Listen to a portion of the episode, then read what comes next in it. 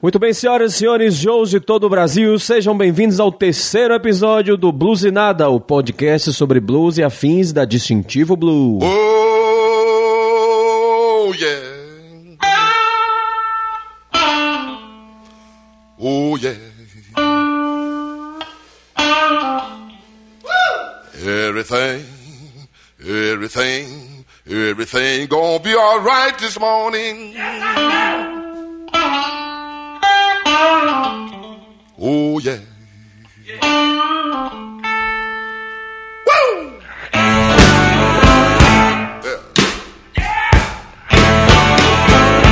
E ao som de Muddy Waters, começamos agora o nosso episódio. Quem está aqui comigo, jovem, no estúdio da Blue Kitchen? Kitchen? Cozinha em inglês É aqui. Blue Kitchen.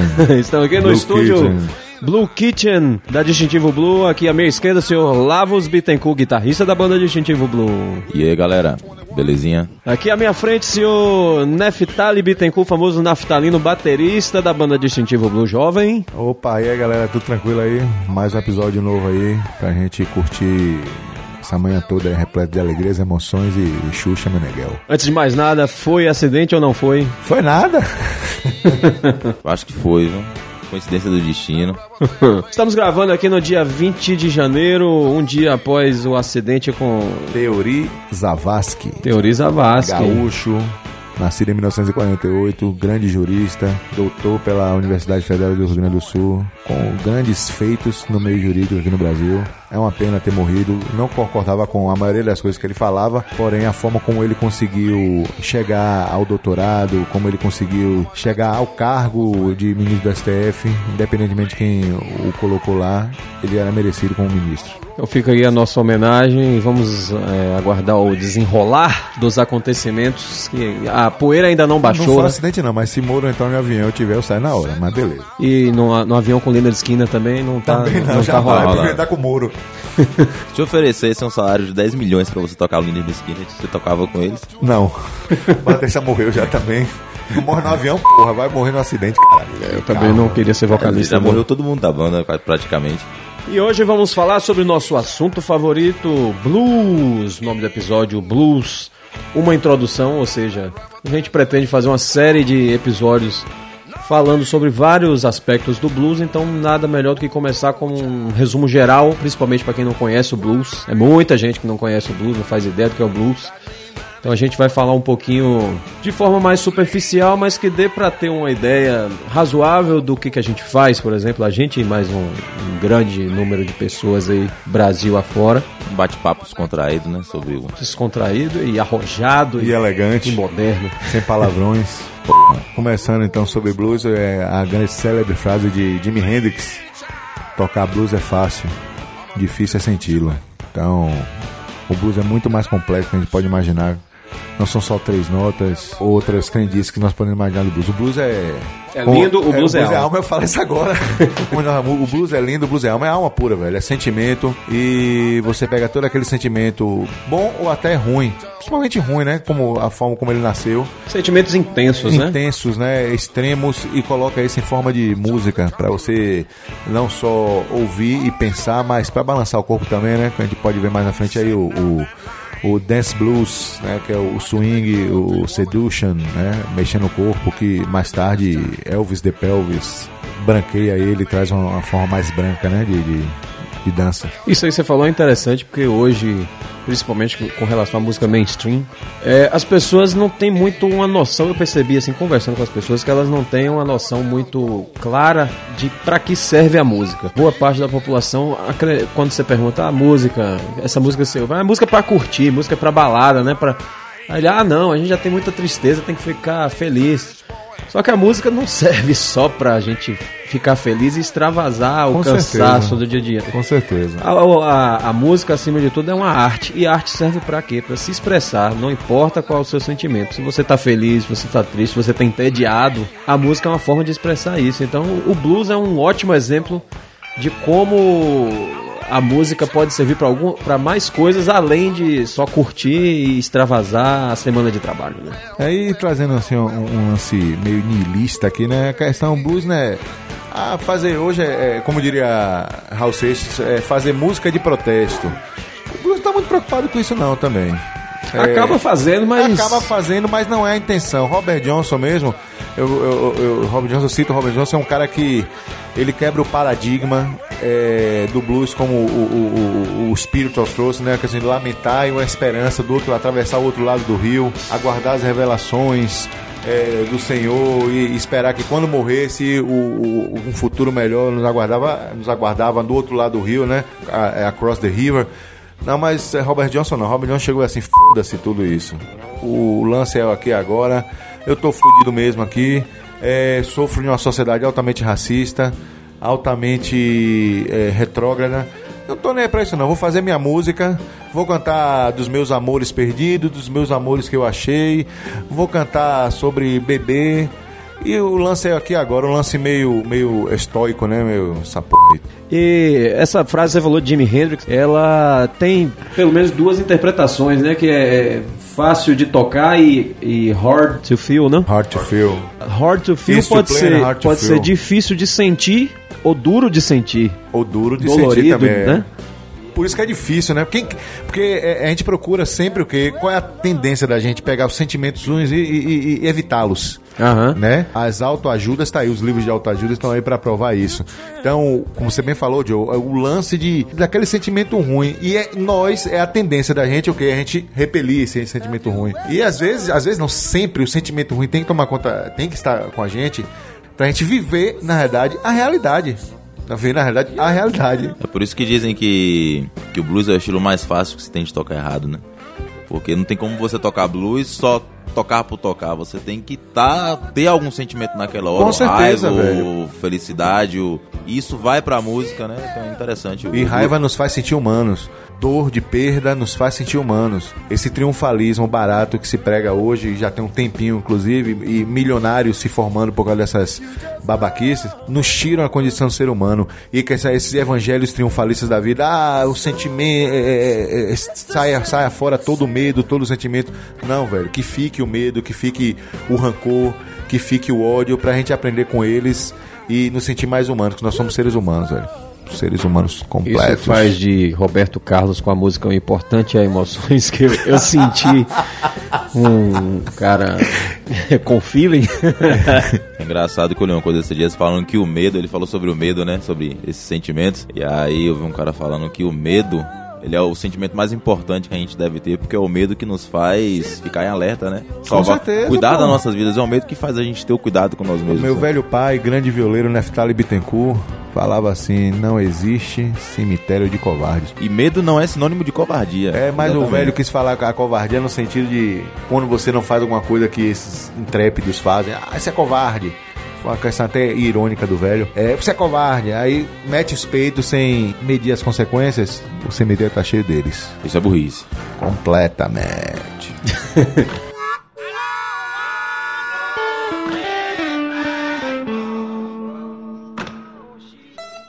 E aí, foi pacto? Foi. Quando, quando o Robert Johnson fez esse pacto, falo-se de filosoficamente, eu não sabe que eu sou ateu, não acredito em porra de, de, de diabo, de... Como eu falei antes pra vocês aqui, né? Qual foi o lance de Robert Johnson? Quebrar o paradigma, daquilo... Ah, o lamento, a vida aqui é uma desgraça, Pô, então... mas aí você tira o mérito espere. do cara de ter estudado. Aí o cara vai lá, rala 12 horas por dia estudando violão pra aprender a tocar. Não, você não é capaz, não. Foi o pacto que você fez. Eu não sei, eu não tava lá, nunca vi capeta, nunca vi fantasma, não- e eu não, não- nunca vi alguém aprender a tocar violão igual Robert Johnson em, em seis meses. Então, não sei, eu não tava lá. Tem aquela coisa também, né? O, o blues acho que tem muito disso, do, de grandes artistas, eles sempre, sempre carregarem com eles alguma história meio que magnífica, né? Aham. E às vezes muita coisa é inventada só pra poder enaltecer mais o nome do cara. Vai ver, ele já sabia tocar. Né, já era bom, mas aí colocaram, não, ele aprendeu e ficou incrível, porque aquela coisa, né? A história que vai contando de pai pra filho e vai virando. Os mitos são essenciais na Claro. construção da- das ideias né, que, que nós é, admiramos. E zona rural isso é mais que comum, né? Até, por exemplo, você vai em qualquer cidadezinha mesmo aqui no interior do Nordeste, por exemplo. Sempre tem aquelas histórias de fantasma, de, de coisa bem folclórica mesmo, né? De, Minha mãe viu um, um lobisomem quando era pequeno lá em Serrinha, na fazenda. é, aí tem um negócio de a, a luz de fogo, fogo, essa... A mula sem cabeça, que sai um fogo do, Isso. do pescoço. É massa, essas histórias são Aí à noite vê luzes no, no- no- perto de casa abandonada. a, gente gosta de, a gente gosta de dar uma aumentada nas histórias, né? Mas é bom demais, velho. Isso que nos faz humanos, mais uma vez. Hoje, hoje, o, hoje o podcast é homenagem ao blues. E o blues nos faz humanos, né, velho? É, quem nunca foi humano não entenderá o blues. Não é assim que falam os irmãos da Isso Retgate? aí, mano. Quem nunca foi humano. Quem nunca foi humano. nunca foi humano, Quem foi, nunca foi humano tá, tá de bobeira. Como é, como é que é, a Retgate fala? É, quem não quer ser humano Nunca entenderá um blues. nunca entenderá o blues, porra. Certo, mas aí a gente tá. Na verdade, a gente foi com muita sede ao pote, né? A gente, Ah, falou, foi. a gente falou que o episódio é introdutório, pra, principalmente pra quem nunca ouviu falar de blues, ou já ouviu falar, mas não entende Aí direito. depois desse episódio a gente vai querer só ouvir funk É, agora, agora- porque tem a ver com Satanás, pô, tô falando aqui. Sou eu que tô falando, não é a banda não, viu? Começamos com o pé esquerdo, né? Como todo bluseiro. Então, é blues isso. Sim, então, é, pra parar de falar de capeta, que diabo é blues, Neftali? É, blues. A acepção correta da palavra, porém não correta, é um estilo musical, né? Mas não é só um estilo mu- musical. Ele não é só um estilo musical, ele é um estilo de vida, né? Mas assim, antes de explicar, o blues é um estilo musical que não é africano, deixar bem claro, ele é afro-americano, com elementos da cultura branca americana, anglo-americana, ítalo-americana, inclusive. O, a gente vai ver mais à frente aí os minstrel, minst- minstrels shows. Vai trabalhar em cima disso. Que nasceu nos Estados Unidos, evidentemente. E que influenciou toda a cultura pop do século XX. Toda, sem exceção. Pop. Quando eu falo pop, não é pop de rádio, música pop. É popular, pop de popular. A cultura popular musical foi toda influenciada, toda ela, sem exceção, pelo blues. Qualquer estilo musical que vocês pegarem no século XX, qualquer um, qualquer um, foi influenciado pelo blues.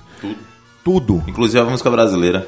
todo. E vou mais além. Aos meus amigos guitarristas aí, meu amigo que está ao meu lado direito aqui, Lavos e todos que estão nos ouvindo, guitarristas, agradeçam ao blues. Porque a guitarra, como conhecemos elétrica, foi do blues. Do blues, repetir, do blues. Então é um estilo musical. É um estilo musical, entre aspas, simples de se tocar, tecnicamente falando. Mas, meu amigo, você que está ouvindo a gente aí, blues não é técnica, é feeling.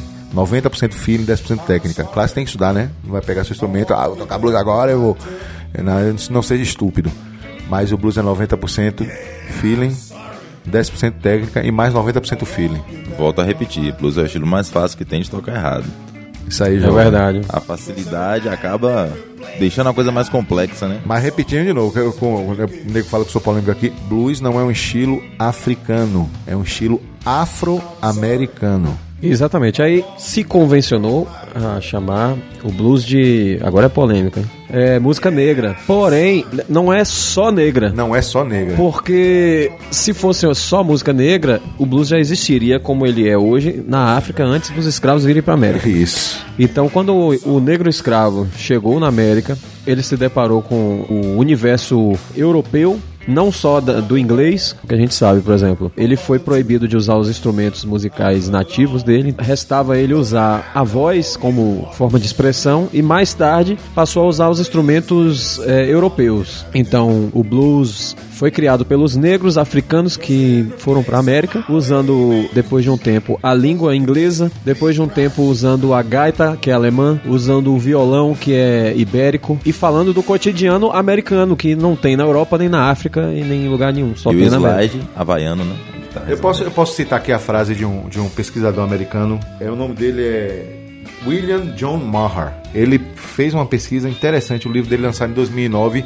Esqueci de anotar aqui o, nome do livro dele, mas está no meu, no meu computador. Ele fez uma pesquisa profunda sobre o- os minstrels, né? Mas eu não quero entrar nesse, nesse pormenor agora aqui não. Mas uma frase que ele fala assim que a questão do, do, do blues foi o primeiro ponto eh, de interseção entre a cultura afro-americana com a riquíssima herança musical que incluía retenções africanas e uma enorme tradição estilística derivada dos ingleses e italianos, que se misturou com os materiais folclóricos anglo-americanos. Ou seja, é uma miscelânea. Você vê a cultura inglesa pura, você vê a cultura italiana pura e a cultura anglo-americana que toma corpo depois da independência dos Estados Unidos, antes, né, os colonos quebrando aquele, aquele, aquele laço umbilical que tinha com a Inglaterra e esses elementos, todos esses elementos misturando, nasceu o blues, todos misturados. Então nasceu o blues. Então assim, é, é, é muito simplório, é, é muito reducionista chegar e falar, não, música negra não é música negra. Nós devemos aos negros que vieram da África. Nós devemos, mas devemos é muito. Sem eles não teriam blues. Você tem, você tem a certeza absoluta disso. Nenhum branquelo teria condições de chegar e fazer isso. Por quê? O que é que está envolvido atrás de estrutura aí? Dor. Um tipo específico de dor. Porque, por exemplo, os branquelos fizeram a country music. Que é outra dor.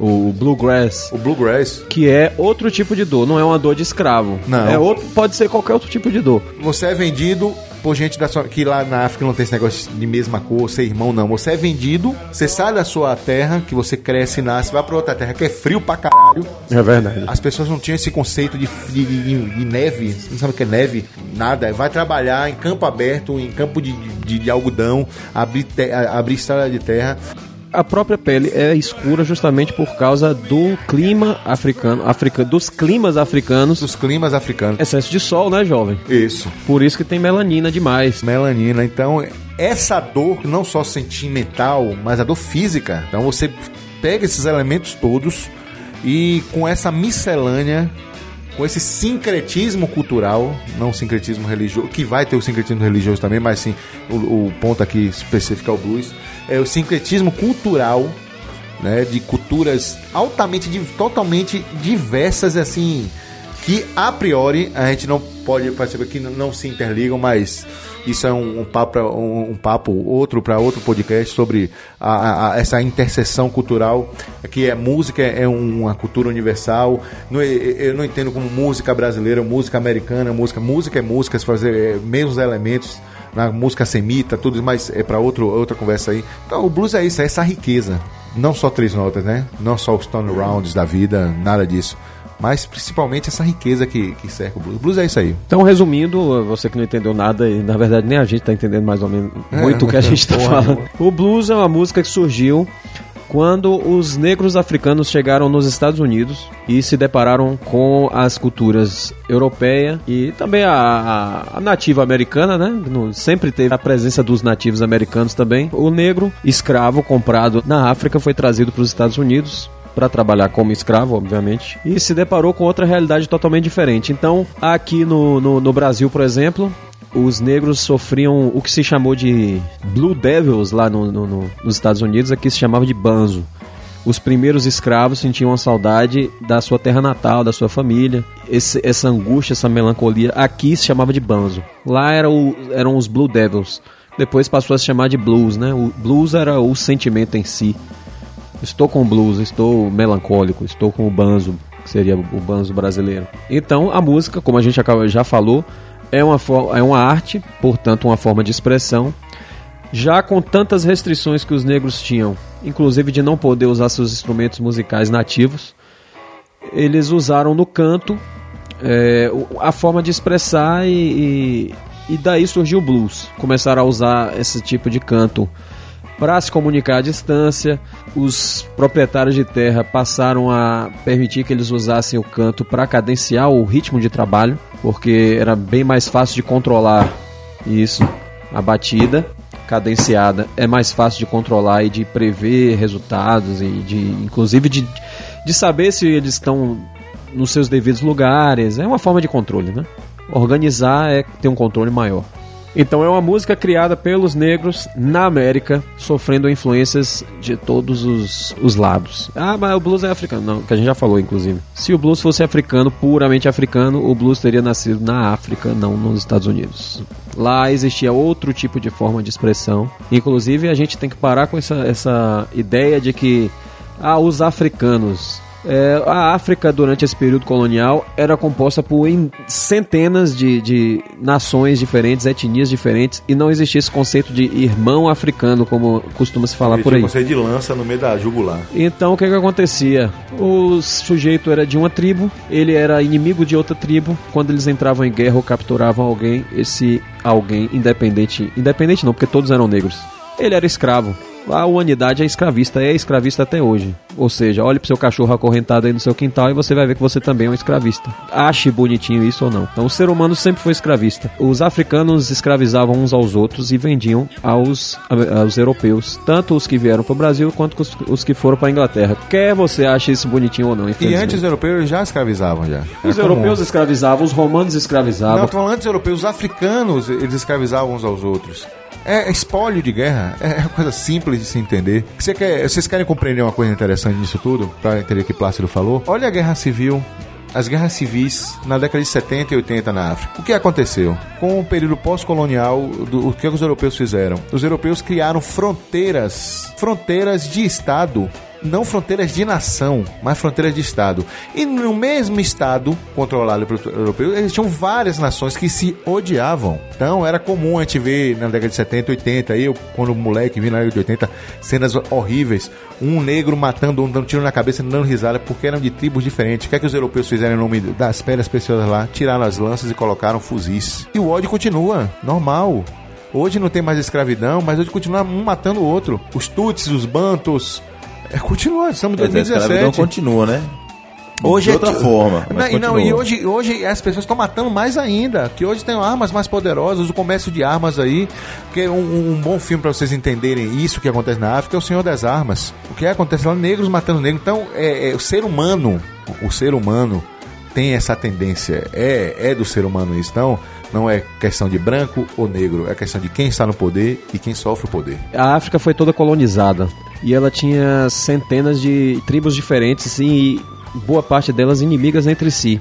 Quando aconteceu a partilha da África, que é os colonizadores transformarem a África em países, em, em territórios, em estados separados, o que, que aconteceu? Separaram tribos amigas e uniram tribos inimigas. Então, o seu maior inimigo, de repente, é seu compatriota de uma hora pra outra, e claro que isso não podia acabar bem, né? Por isso que a África tá do jeito que tá até hoje. Por isso não, também por isso, né? A África tá do jeito que tá até hoje.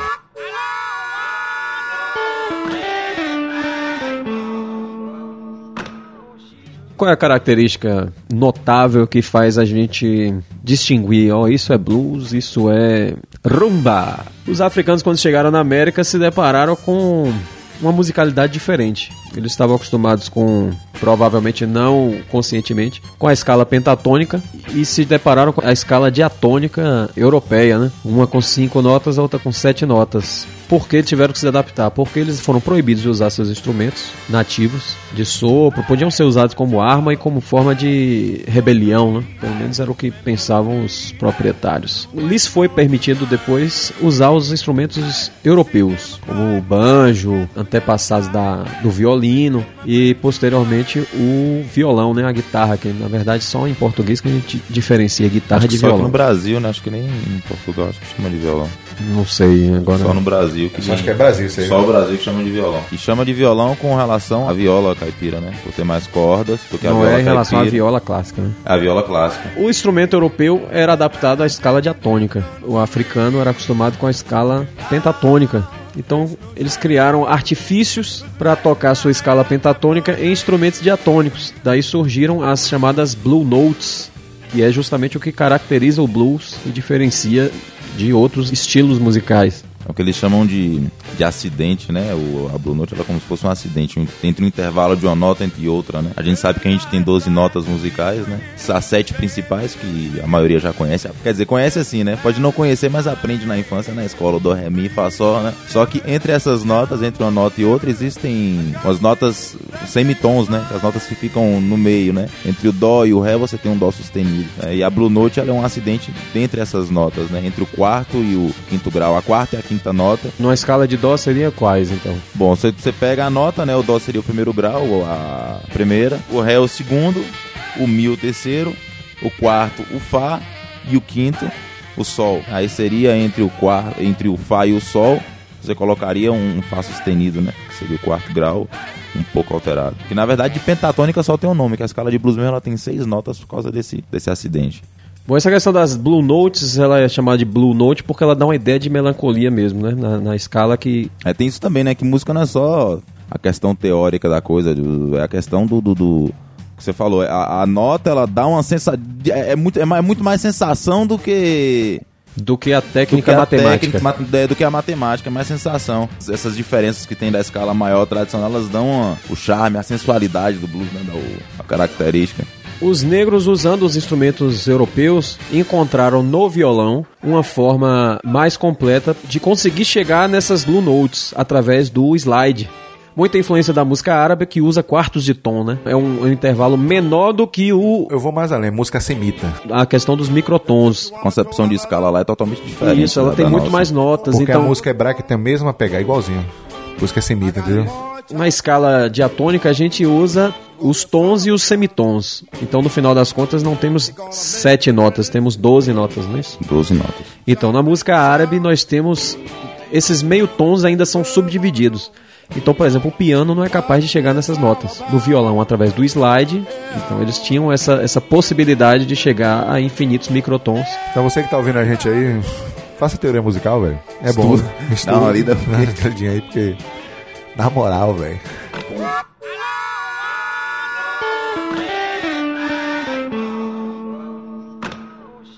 Isso tudo a gente está falando na zona rural do sul dos Estados Unidos, né? Na região do delta do Mississippi. Isso. Que é atribuído o nascimento do blues, embora muita gente fale que não. Rapaz, interessante esse negócio do delta do Mississippi, porque se você for fazer uma análise histórica da- das coisas, a importância do rio. A música árabe, ela na realidade é uma música semita. E a música semita, ela nasce lá na época, na Babilônia, em Ur dos Caldeus, cara, de Abraão.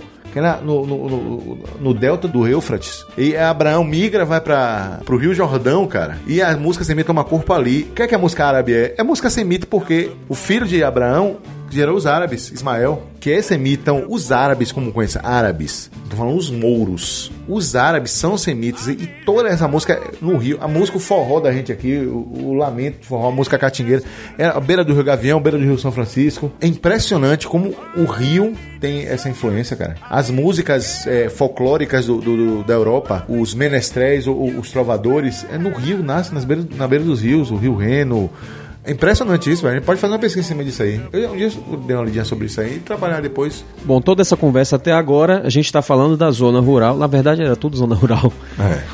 Do sul dos Estados Unidos, mais especificamente às margens do rio Mississippi. É atribuído o nascimento do blues ao o delta do rio Mississippi. Que ninguém sabe mais ou menos exatamente onde começa o delta, nem mesmo os moradores sabem dizer. Se você perguntar para alguém lá onde começa o delta, eles não têm uma ideia muito precisa. Então tem muitas, muitos estudos que falam que é aqui, que é ali, que é no Rio Azul, que é no, no, no delta, que não sei o que. Então a gente sabe que nasceu o blues pelo menos próximo do rio. Essa era a região onde tinha as plantações de algodão, as famosas plantações de algodão, onde os escravos trabalhavam. Tema de infinitas músicas e filmes e livros Desenho animado. a questão dos escravos na plantação de algodão, onde eles desenvolveram as work songs, as canções de trabalho que a gente já falou.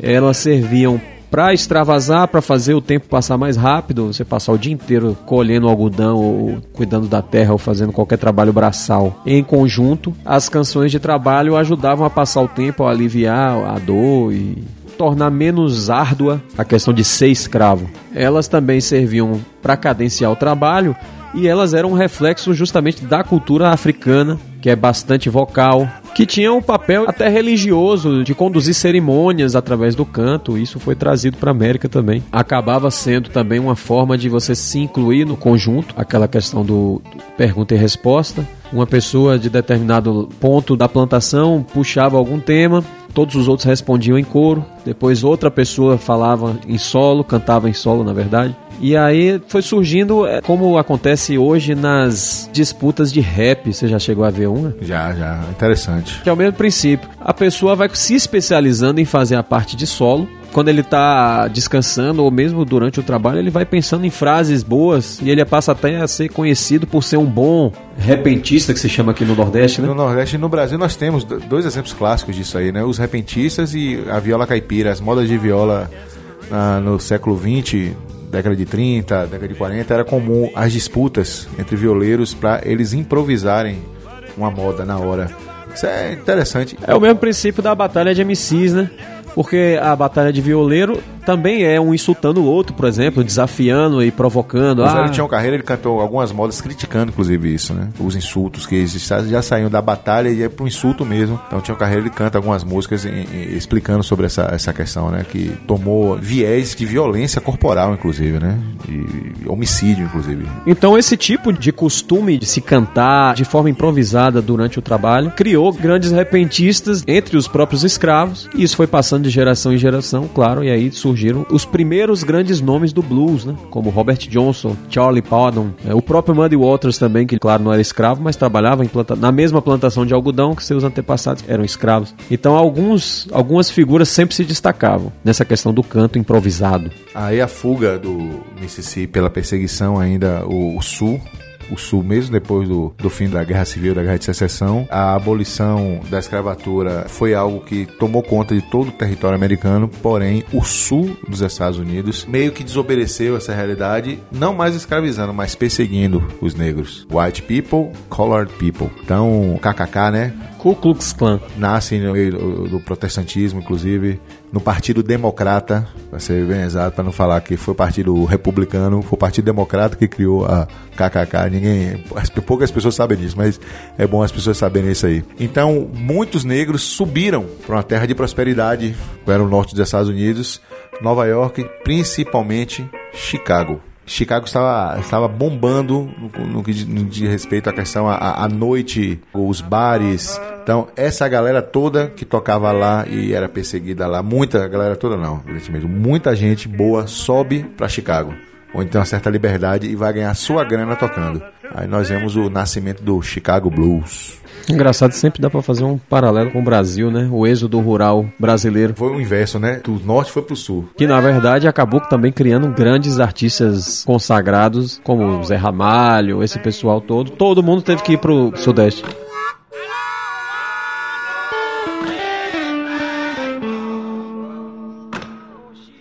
Bom, agora a gente falando do Chicago Blues, necessariamente está fazendo a transição do blues rural, quando surgiu a guitarra elétrica, o berço do rock and roll, na verdade. Como Naftalino falou, as inúmeras dificuldades somadas à promessa de prosperidade da cidade grande, no caso Chicago, atraíram milhares de negros, na verdade milhares de pessoas de todas as etnias das zonas rurais para a cidade grande.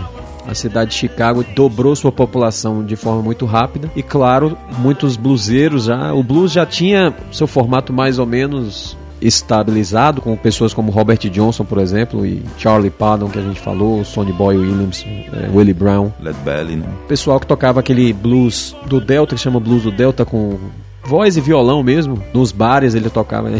vale a gente lembrar também que nessa época não existia amplificação, né? As festas eram o cara no gogó e no violão, não existia microfone para poder amplificar. Talvez esse seja um dos motivos porque o canto do blues é tão potente, né? Você vê cantores de blues geralmente tem uma potência de voz muito, muito grande. Porque ou ele gritava ou ele não se fazia ouvir. Quando chegou em Chicago, ele se deparou com esse problema de uma forma pior ainda, porque o barulho da cidade, o cara tocando na rua, barulho de, de veículo, de cavalo, de gente conversando, de grito, de gente anunciando produtos, ele precisava se fazer ouvir. Isso também a gente vê de uma forma bastante clara no Cadillac Records. A primeira guitarra elétrica foi no Mississippi, T-Bone Walker, em 1942. Porém, toma corpo em Chicago.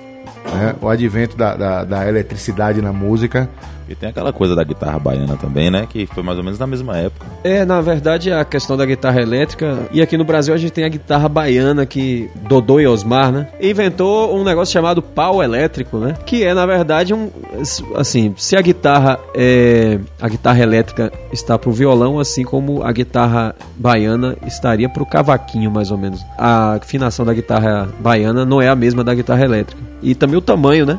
Do próprio instrumento. É como se fosse um cavaquinho guitarra. Não se sabe muito bem a relação de um com o outro. É aquele meio aquele, aquela questão do quem inventou o avião, né? Ninguém inventou o avião sozinho. Na verdade, muita gente estava inventando o avião ao, Ao mesmo, mesmo tempo, tempo em agora. vários lugares do planeta. Essa questão da guitarra baiana contra a guitarra elétrica, acho que é mais ou menos nesse sentido aí. Não sei dizer ainda, teria que pesquisar para ver se a guitarra de Léo Fender teve alguma influência sobre Dodô e Osmar aqui na Bahia. E vice-versa, né? ou, ou pura coincidência, né? Pode ser. Por que pura coincidência. É, é uma coisa a se levantar porque a década de 40, mesmo com a questão da Segunda Guerra Mundial, pega os resquícios da revolução elétrica que teve no início do século XIX. Porém, na década de 40 houve um boom no sistema de eletrificação nas cidades, né? Não só nos Estados Unidos, que não era tão mais desenvolvido do que o Brasil na época, era o mesmo patamar, as grandes cidades brasileiras tinham o mesmo grande patamar do que as grandes cidades americanas em, certos, em certo sentido, evidentemente, né?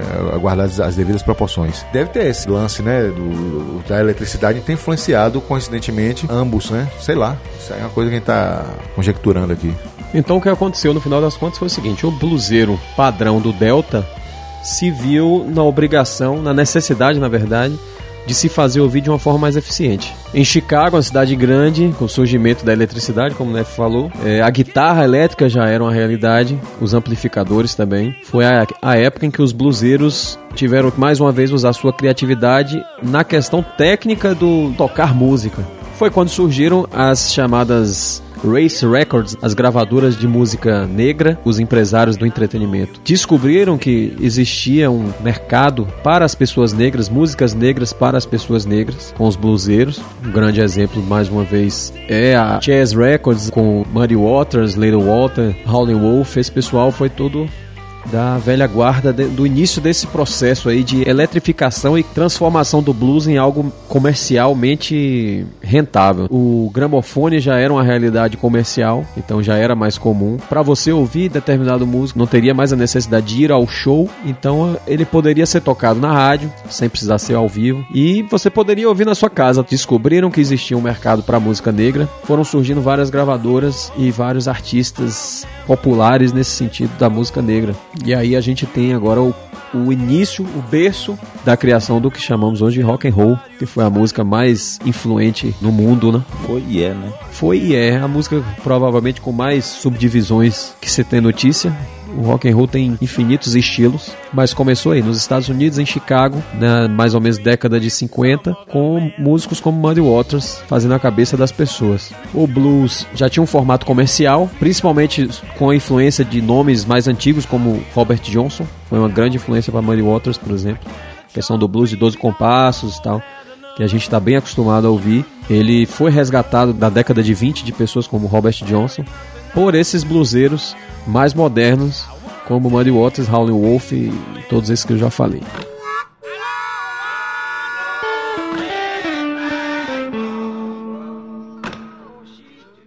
O que começou a acontecer no final dos anos 50, começo dos anos 60, foi a criação do rock and roll, claro, né? Que fez a cabeça da juventude, passou a ser a música jovem oficial, que começou a principalmente quebrar os paradigmas de brancos e pretos. Os Estados Unidos, e os Estados Unidos são conhecidos por seu racismo exacerbado. Por mais que no Brasil a gente tenha realmente a escravidão, foi um dos últimos países a abolir a escravidão no mundo, mas ainda assim o racismo no Brasil não era tão intenso como nos Estados Unidos. No Brasil você não teria, por exemplo, um cinema, o mais clássico é o ônibus, né? Tem aquela, ele é dividido no meio, uma parte para os, as pessoas de cor e outra para as brancas. Isso é uma coisa surreal no Brasil mesmo com todo o racismo que existe no Brasil. Então o que aconteceu foi o seguinte: a criação do o rock and roll, na verdade, era um, um, um blues mais acelerado, com o mesmo feeling, claro, mas também tratando de temas mais jovens. Se mostrou uma música rebelde. Os, as crianças e os jovens, na verdade, nessa época, não eram como hoje, que a gente trata criança como criança. As crianças eram adultos em miniatura. É engraçado que eu acho que o rock and roll ele tem também na música country, né, que é mais acelerada. E aí acho que já é uma quebra de, de, de, conceito, né? De dividir a música, música negra e música branca. Aí o rock and roll ele quebra com esse paradigma, porque ele tem o, a coisa do, do, do blues, da música negra e tem do country também. Da, tem, tem coisa da música branca, o fato dela ser um pouco mais acelerada, o bluegrass, né? Tem um, um tem um quê aí dos dois. Uhum. Aí já começa a, a, quebrar essa coisa do preconceito a partir daí. Ó. É, Moody Waters foi na década de 50, 1950 pra Inglaterra. Primeiro show em Londres. Foi aí que começou a bagaça lá em Londres. Aí na década de 1960 que surgiram as primeiras bandas mesmo conhecidas. Então o blues começou a fazer tanto a cabeça das pessoas que rompeu a barreira da cor da pele, né? As pessoas brancas passaram a ouvir o, o blues. Apesar de que assim, o blues sempre foi chamado de música maldita, né? Porque tinham os spirituals, a gente falou das work songs lá no começo, mas também tinha os spirituals, que eram as músicas com características semelhantes às work songs, porém já direcionadas a, a cerimônias religiosas, velório, uma questão mais espiritual, né? com letras já de exaltação, a, por exemplo, o escravo morreu, então ele conseguiu a sua liberdade finalmente. Atravessou o rio, across the river. Isso, É muito comum nas foi, foi encontrar Deus, né? Isso. As músicas sempre pediam a, a piedade de Deus e que a justiça fosse feita e que os negros, o sofrimento deles acabasse rápido. Então, quando uma pessoa, um negro morria, eles cantavam como uma celebração dessa pessoa a sua tão sonhada liberdade, né? As spirituals. O cristianismo já estava totalmente impregnado entre a população negra. As religiões afro foram, mais, foram deixadas mais de lado. Em algumas pessoas, totalmente, né? dando um adendo cultural nisso aqui, porque o cristianismo com os negros foi uma coisa lá e o cristianismo com os negros foi uma coisa aqui no Brasil, totalmente diferente. Porque aqui foi o catolicismo. O catolicismo aceitava o sincretismo. Tinha a questão da aceitabilidade nos terreiros. Você sincretizar isso, né? Você misturar. Nos Estados Unidos, não. O protestantismo. O protestantismo não aceitava o protestantismo clássico. Nunca aceitou o, o sincretismo. E foi, entre aspas, um trabalho árduo do- dos evangelistas americanos em, entre aspas, convencer o- os negros, né? Que eram de culturas, tota- uma cultura totalmente diferente, uma religião politeísta, com deuses melindrosos como os, os orixás, e trazer a questão monoteísta. E por isso que a música também influencia muito a música lá, diferente da música daqui, da mistura, né? O samba, né? O sambi, que é da, da América Central, descendo aqui para América do Sul, né? Totalmente diferente. Então, nesse sentido, dá para entender bastante que o blues era marginalizado não só pelos brancos, como música de preto, mas também pelos próprios negros, como música da ralé mesmo, de quem não, não, não era catequizado, né? Não era, não era dos pagãos, né? Pode música satânica. É música, música de dos perdidos, pode se dizer Por que assim. também isso? Porque eu usava piano. E poucas pessoas sabem, o que vocês estão ouvindo agora, sabem, o piano era proibido nas igrejas. Foi um instrumento proibido. Começa a utilizar o piano no século XX. Não é? A gente vê em alguns filmes, em igrejas, as pessoas utilizando piano. Era proibido, era um instrumento maldito.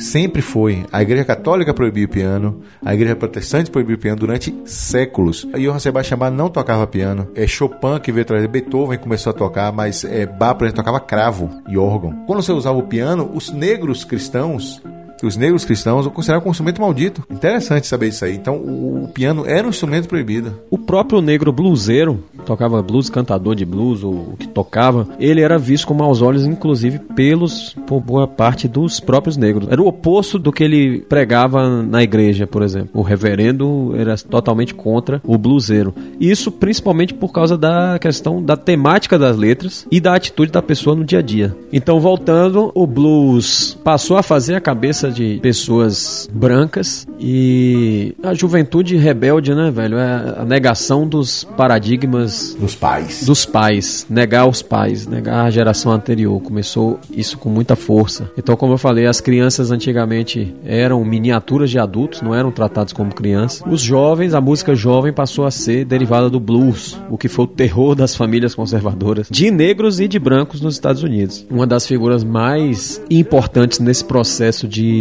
quebra de paradigmas foi Chuck Berry, que é chamado por muitos de pai do rock. Aí já na década de 50, Chuck Berry já foi um ícone gigantesco para essa questão de quebra de paradigmas, deixar de ser uma música exclusivamente de negros e ou de brancos e misturar, né? Na- nas plateias acontecia muitas confusões, principalmente por causa da polícia, porque no show de- nos shows de Chuck Berry tinham jovens tanto brancos quanto negros, né? A plateia era dividida, né? Metade A um plateia era dividida, mas não era raro o cordão é, que dividia a ala de negros e, e brancos ser derrubado. Então, shows de Chuck Berry sempre eram sinônimo de das mais incríveis confusões. E é engraçado que todos os filmes relacionados à música que citam esse momento do nascimento do rock and roll deixam isso bem claro, né? Que existia um preconceito lá fora, mas dentro dos shows não tinha mais, era todo mundo dançando e todo mundo junto e É, a nova geração não era tão. Claro, o racismo existe pesado até hoje, né? Na verdade. Só que ele também já não é tão forte, até porque já existem leis que protegem as pessoas contra racismo. Foi aí que começou então essa questão da música ser utilizada como instrumento de protesto. A gente tem vários artistas negros que passaram a se recusar a se apresentar em locais declaradamente racistas. Um bom exemplo que a gente vê é Ray Charles, né? No próprio filme Ray, que a gente recomenda demais. E também naquele documentário Nina, da Nina Simone, né? Na Netflix. Ela era uma dessas militantes, pode-se dizer, mais Radicais. né? radicais, né? É, lá isso aí entrou no lance do radicalismo. Ela exagerava um pouco. A gente assiste aquele documentário, tem umas frases dela que ela incentiva o uso da violência e tudo. Mas você pode adicionar esse elemento aí, a questão do transtorno bipolar que ela sofria, né? Mas aí que tá, ela, ela, tudo bem, o transtorno bipolar, a gente fala disso hoje. Na época, ela era uma pessoa influente com o microfone na mão. É, isso é verdade. Os ânimos estavam bem acirrados lá e a música foi a trilha sonora dessas mudanças. O surgimento dos Black Powers, né? As Panteras Negras, uma resposta de paz, né? E de diálogo de, de, de Luther King. A gente já tem como ter uma ideia de por que o rock and roll sempre foi uma música de rebeldia, de protesto, de quebra de paradigmas, quebra de tabus. Então tudo que era considerado o aceitável e o recomendado e, e o correto de repente passou a ser questionado ao som do rock and roll, ao som do blues. Daí a gente relembra o começo do podcast. Música é arte, arte é forma de expressão e arte não serve só pra gente extravasar a semana de trabalho ou Com certeza. ou beber e, e ficar nessa de fundo da Fiorino. Você pode falar do beber, cair e levantar, mas a música não serve só pra falar de beber, cair e levantar.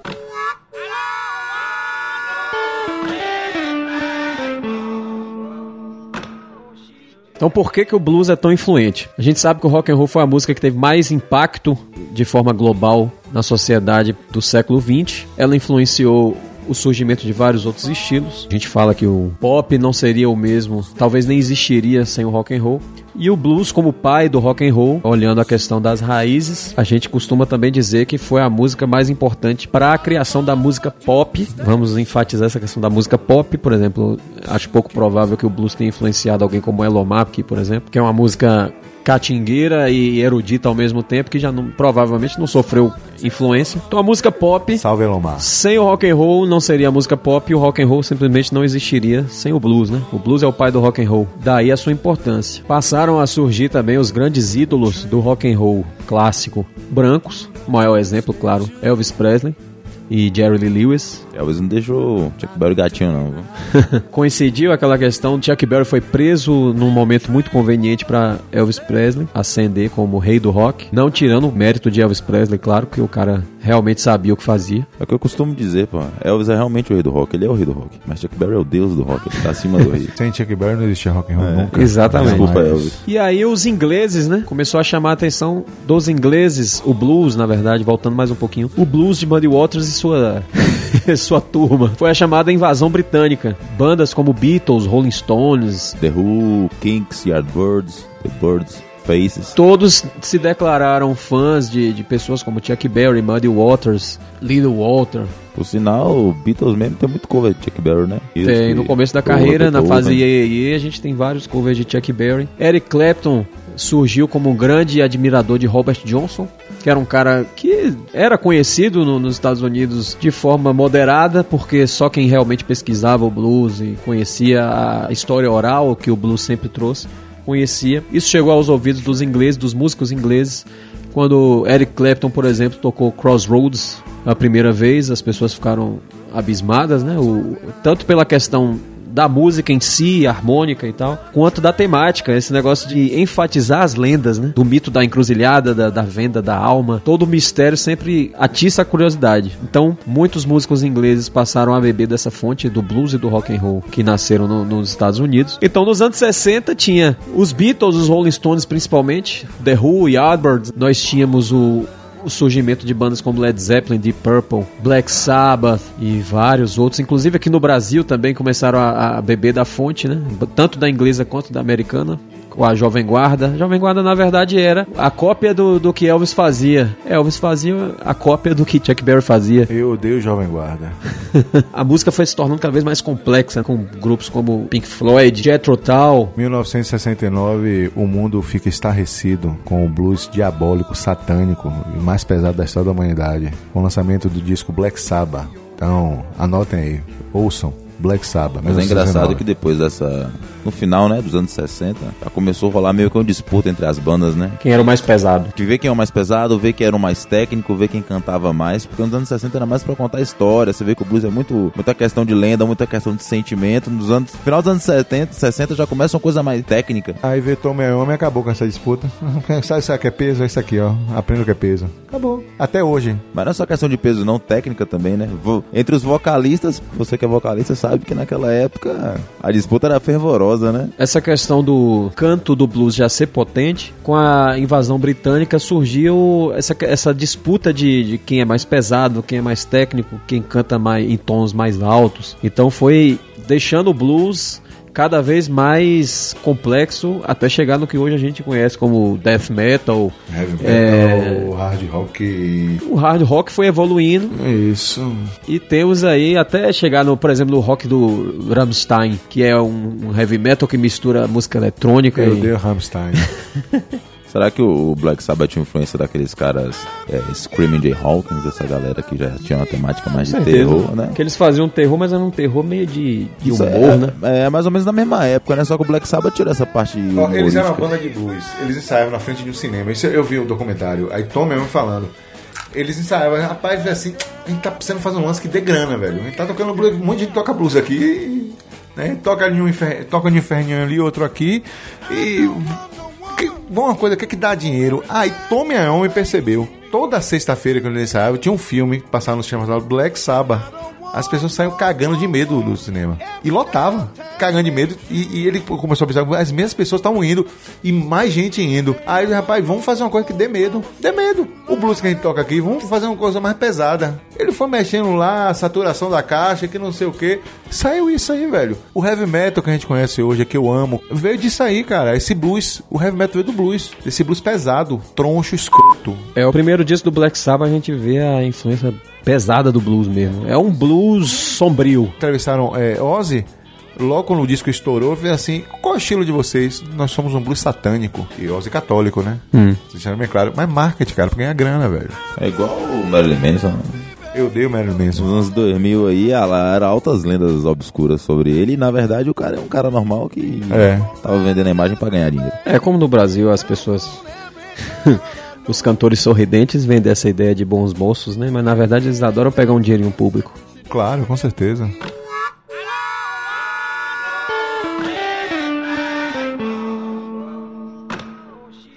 Daí então, depois da invasão britânica, o blues ganhou o mundo, inclusive chegando no Brasil.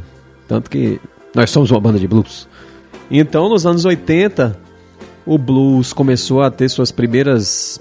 Na verdade, assim, o blues sempre teve seu lugar na música brasileira. Ah, o Seixas que eu diga, né? Raul, mas assim, não fala assim, músicos que se declaravam bluseiros. Mas sempre tinha um Tim Maia, sempre tinha um, um Roberto Carlos, Mutantes, todas essas que, bandas que de tocavam seus tudo. blues, né? Essas bandas dos anos 70 brasileiras, tudo beberam do blues. Barão Vermelho também tinha uma pegada mais puxada pro blues no, no começo. Mas assim, bandas de blues eram raras. Foi daí que surgiram pessoas como André Cristóvão, o Blues Etílicos, que tá nativo até hoje, 85, né? Celso Blues Boy, que é uma, uma lenda do blues Tocou com o brasileiro. B.B. King, inclusive. Tocou e gravou com o B.B. King. É, né? isso. Principalmente surgindo no sudeste do país, né? Então, Rio de Janeiro e São Paulo, no Brasil, pra essa questão de blues, saiu na frente. Hoje já temos bandas de blues, por exemplo, o Bêbados Habilidosos, Mato Grosso do Sul. Temos bandas em todos os estados aí. Pernambuco também tem uma cena relativamente forte de Muito blues. boa. Goiânia tinha Ablusados, já faz um, um lance meio tipo a Café com Blues aqui faz. Misturava lá com samba, a Café com Blues aqui mistura com Música catingueira. música catingueira da, da nossa região mesmo. Minas também, né?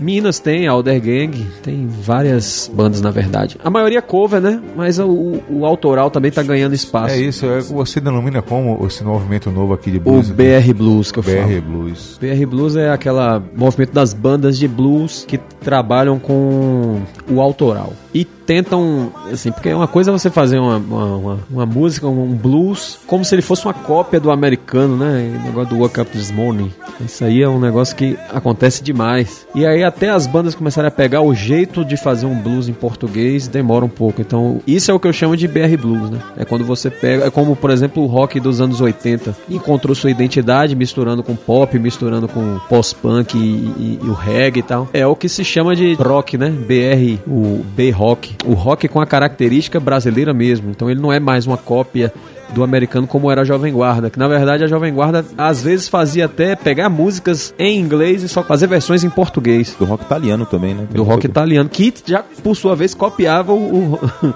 o americano, né? O italiano muitas vezes fazia versões em italiano do rock americano do rock clássico da época de Chuck Berry e Elvis. E aí o pessoal da Jovem Guarda pegava o italiano e fazia uma versão em português. E eu odeio Jovem Guarda. Engraçado que eles pegaram muitas músicas. Acho que os grandes maiores sucessos da Jovem Guarda são cópias de músicas internacionais. Muitas músicas dos Beatles também, né? Viraram versões. De cantores de Reading Blues também, de swing. Tinha muita coisa de Bob Dylan, Sinatra aí. Então o que eu chamo de BR Blues, na verdade tem até um post sobre isso no site da Bluesinada, é o blues que começa a ter identidade própria. Então a, a bluesados, por exemplo, que mistura o blues com o samba, eu considero BR Blues. A Café com Blues eu considero. A gente eu considero. Então o pessoal que não fica muito preso a essa questão do Woke Up This Morning. Você é bluseiro, você tem uma banda, você não precisa tocar de terno, cara. Você não é negro nos anos 20 no Mississippi. Você é um cara, tanto faz a sua cor, no Brasil em 2017. Então, não tem. Tudo bem, você pode até querer. Mas tocar de terno é bacana. É interessante e tal, uma questão de, de figurino e homenagem, mas você não precisa fingir que você é um bluseiro dos anos 20, porque ninguém vai acreditar em você. Essa é a essência do BR Blues, é você pegar o blues e fazer a sua versão. Porque o rock, com o rock isso deu certo, porque com o blues a gente tem que ficar preso aos anos 20 no Mississippi. Não tem muita lógica nos separamos, né, do Woke Up, Woke Up This Morning, né, que é o velho Jack Daniels, né, que acompanha a gente. Quando pode, é bom demais, né? Lembrando que eu, eu faço essa crítica, não é condenando quem gosta de fazer esse Woke Up This Morning. É massa, por sinal. É massa, agora... Só não é obrigado, né? É, só não é obrigado. Você não, pra você ser um bluseiro, para você ser um cantor, guitarrista de blues, você não precisa ser um cosplay de bluseiro, entendeu? Você pode ser você mesmo e continuar sendo bluseiro.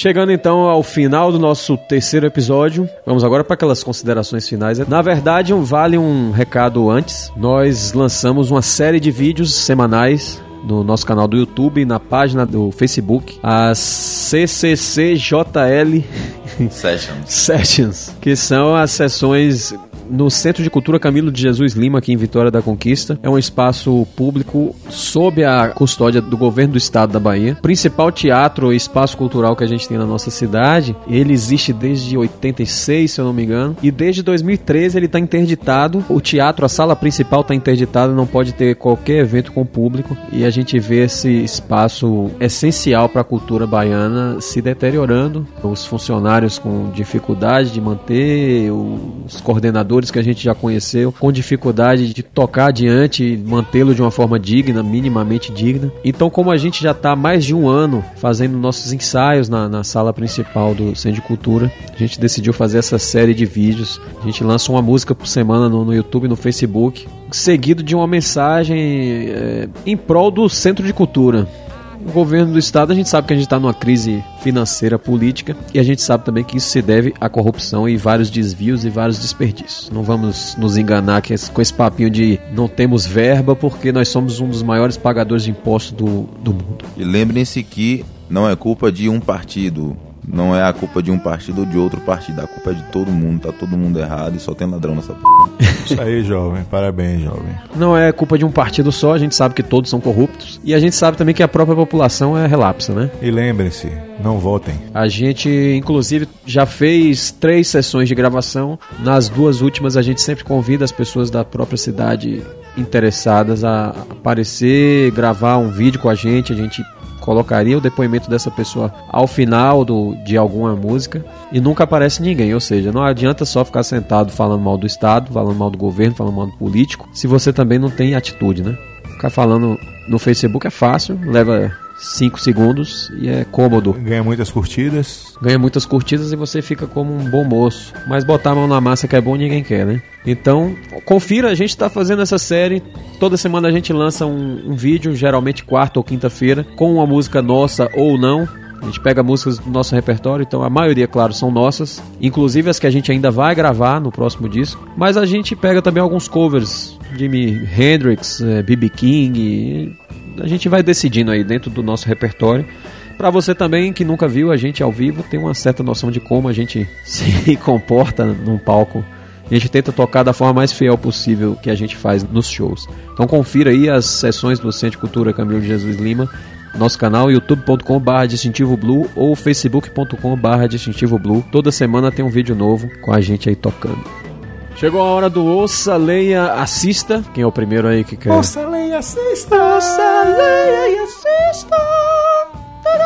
Uh, Naftalino, você indica o que aí para os nossos ouvintes e assinantes? Os piratas do metal voltaram com toda, toda a força do mundo possível. Captain Jolly Riley e Companhia Limitada.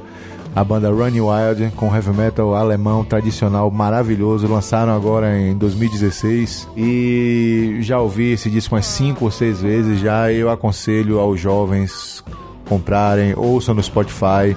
O nome disso é Rapid Foray. Rapid Foray.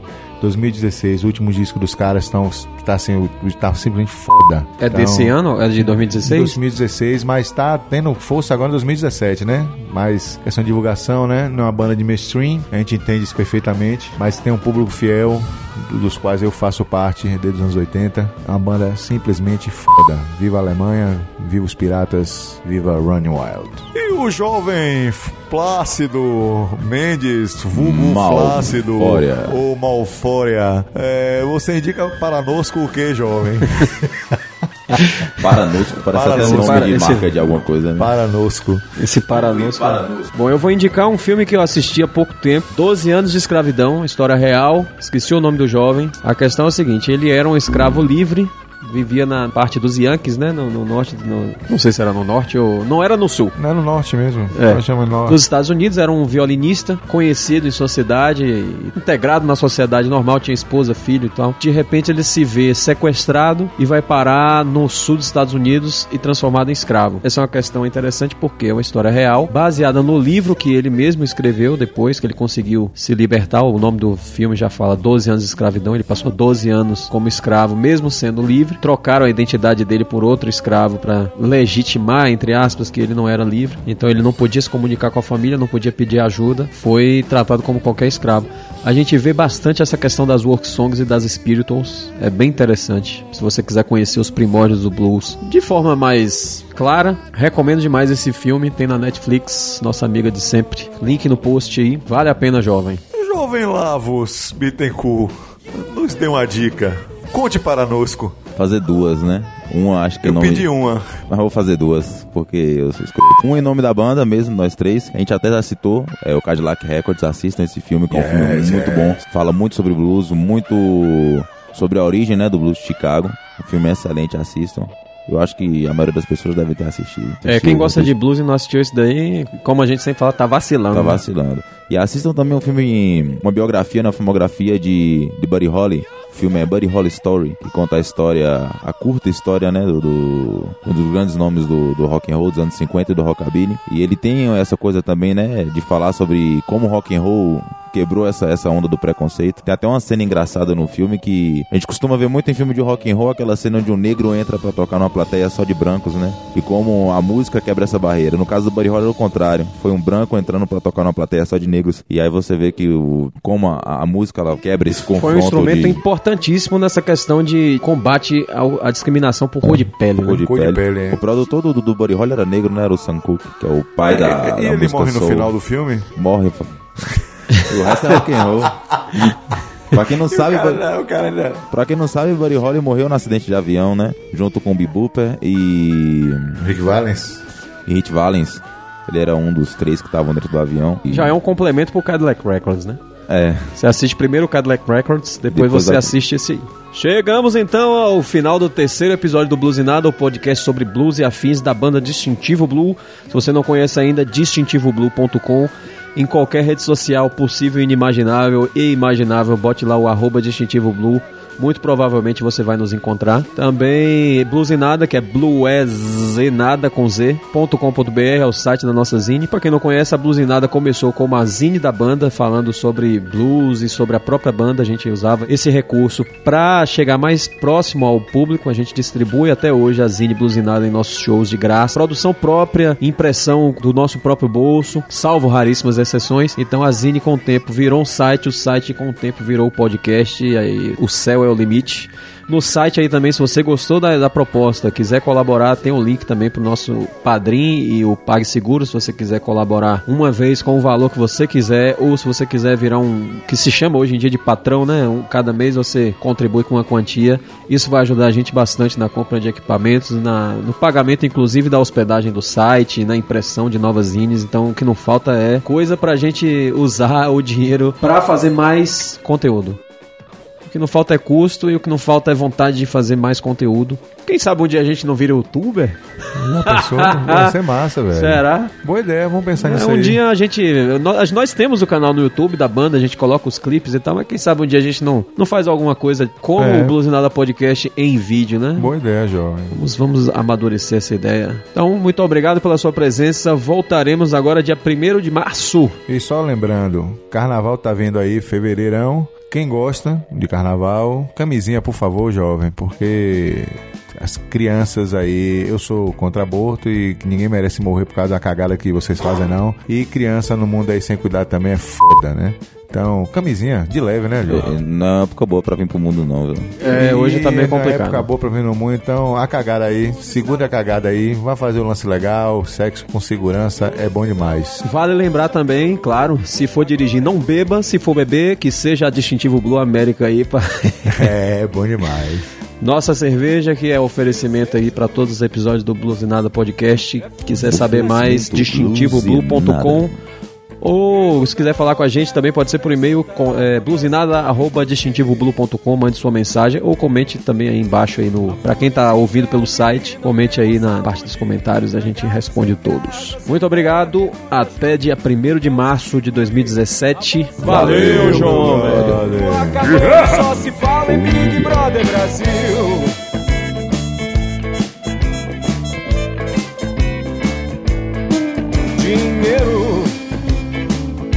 Não há por aqui.